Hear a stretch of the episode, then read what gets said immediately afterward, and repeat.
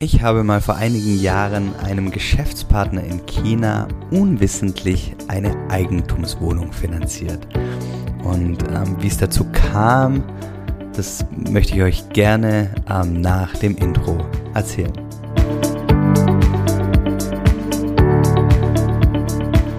Hallo und herzlich willkommen bei Familie Mensch, dem Podcast, der dich dabei unterstützen soll, Familie und Berufsleben ideal in Einklang zu bringen.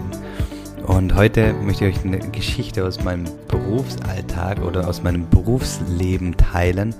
Und zwar ist es eine Geschichte, die ist schon einige Jahre her. Ich habe gar keine Ahnung wann, 2013, 2014, sowas, vielleicht auch 2012.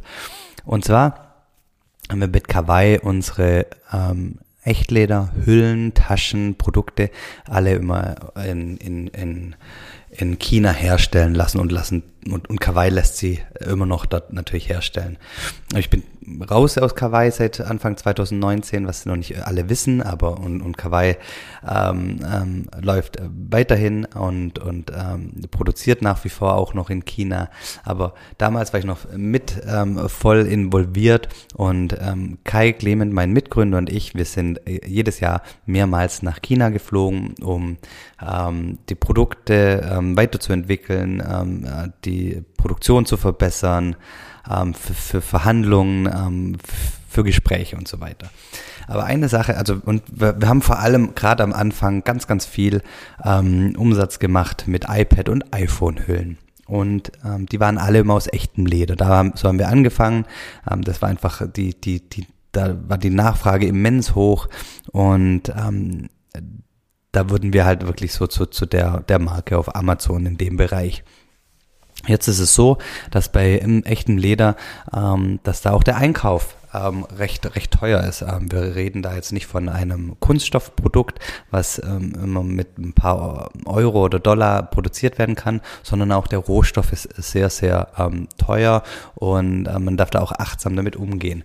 Und jetzt war es so, dass wir ähm, im, im ich glaube im Herbst äh, des Jahres ähm, wieder die die Weihnachtsproduktion ähm, besprochen haben und wir wussten okay ähm, die Nachfrage wird äh, wird wieder ähm, gewaltig nach oben gehen und dann hat ähm, unser Geschäftspartner unser Lieferant unser damaliger Lieferant muss ich jetzt sagen ähm, gesagt okay ähm, der Rohstoff Leder ist so teuer er muss den ja einkaufen. Und ähm, das ist für ihn die, die größten Kosten und und das das packt er nicht. Und wir müssen es vorfinanzieren, damit er ähm, letztendlich das Leder einkaufen kann. Also jetzt ähm, zum, zum Verständnis, ähm, jetzt haben wir so, so Zahlungsziele, wir zahlen einfach 100 Prozent, nachdem geliefert wurde und damals hat er einfach gesagt, er möchte, dass wir das Leder vorab zahlen und ähm, dass er sich das Leder auf Lager legen kann, weil sonst kriegen wir das Lager nicht so äh, das Leder nicht kurzfristig her. Ähm, er braucht es im Lager, damit er dann schnell für uns produzieren kann das hat sich für uns alles auch so total einleuchtend angehört, ja.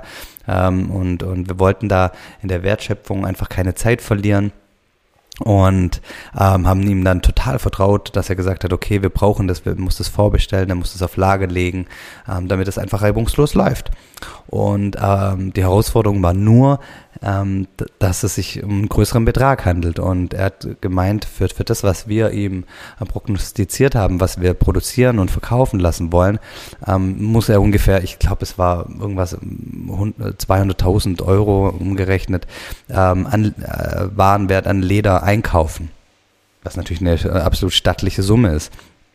Und ähm, wir haben das dann kalkuliert und, und haben dann letztendlich dann am Ende des Tages auch hier in Deutschland so einen, einen Kredit aufgenommen, einfach um für so eine Zwischenfinanzierung für die, für die starke Phase im Herbst und Weihnachten ähm, des Jahres.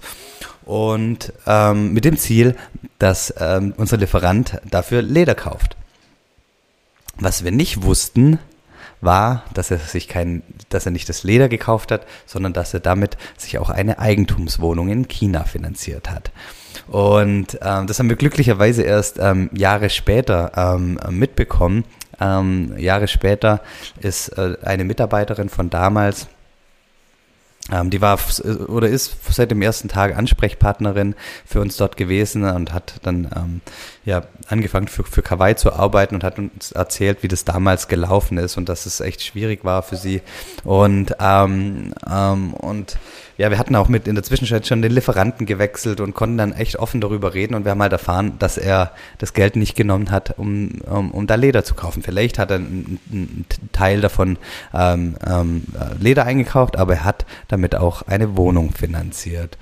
Und ähm, wir haben das Gott sei Dank nicht gewusst ähm, und haben das erst Jahre später danach erfahren. Wir haben das auch dann ähm, über die Jahre hinweg ähm, auch wieder zurückbekommen. Ja, also wir haben dann von jeder Rechnung immer einen Betrag abgezogen ähm, und einfach weniger überwiesen. Ähm, also oder so, so war der Deal. Wir, wir strecken das vor und reduzieren dann immer den den den Rechnungsbetrag um, um einen gewissen Wert ähm, und ja, ähm, und letztendlich ging das für uns finanziell alles ganz, ganz gut aus. Und warum ähm, haben wir so gehandelt? Und Kai und ich, wir haben ein Höchstmaß an Vertrauen in, in uns selbst, in, in, in unsere oder in, auch in damals in unsere Geschäftsbeziehung äh, zueinander, aber auch zu allen anderen, mit denen wir gearbeitet haben. Und ich pflege das übrigens heute auch nach wie vor noch. Ich hatte einfach ein hohes Vertrauen. Ich habe da überhaupt gar keinen Grund gesehen, das irgendwie in Frage zu stellen weil das ist einfach für mich ähm, fundamental. Ja, ähm, du magst es vielleicht naiv nennen. Ähm, ich, für mich ist Vertrauen ist auch eins meiner meiner Werte ähm, fundamental wichtig. Und von dem her habe ich natürlich unserem Lieferanten, mit dem hatten wir auch zu dem Zeitpunkt schon echt ähm, ähm, eine ganze Weile zusammengearbeitet. Das war also keine keine junge Geschäftsbeziehung. Für mich stand außer Frage, dass ich ihm vertraue. Und ähm, letztendlich, äh, letztendlich ist alles gut ausgegangen. Klar, es hätte auch in die Hose gehen können, aber ähm, für mich ist Vertrauen elementar wichtig und wenn du mich fragen würdest, würde ich das heute wieder machen, dann würde ich sagen, ja, ich würde es wieder machen. Also natürlich würde ich, also ich, ich würde ihm, ich würde nach wie vor Menschen vertrauen. Also wenn ich jetzt wieder in die Situation komme und, und ein Geschäftspartner ähm, fragt mich um was, dann würde ich, wenn ich den Sinn darin erkenne, ähm, ihm auch vertrauen, dass das, was er mir sagt, dass das auch ähm, der Wahrheit entspricht. Ähm, weil das ist für mich eigentlich Basis eines ähm, ähm, eines wertschätzenden und ähm, ja erfüllenden erfüllenden Miteinanders ja und wo, wo beide Seiten ähm, die gleichen Absichten haben und von dem her, ja, würde ich, würde ich wieder so machen. Und ähm, ja, ich wollte euch gerne diese, wie ich jetzt im Nachhinein finde, total lustige Geschichte mit euch teilen, weil ist mit Sicherheit auch so eine Geschichte, die ich mal meinen Kindern erzählen werde, wie ich total planlos, unwissend, vielleicht auch naiv, ähm, aber in vollstem Vertrauen ähm, jemandem ähm, den ich zwar schon mit Sicherheit ein, zwei Jahre kannte, ähm, eine Wohnung finanziert habe, die, die ich ihm wahrscheinlich nicht oder mit Sicherheit nicht finanziert hätte, wenn er mich direkt ähm, darum gebeten hätte.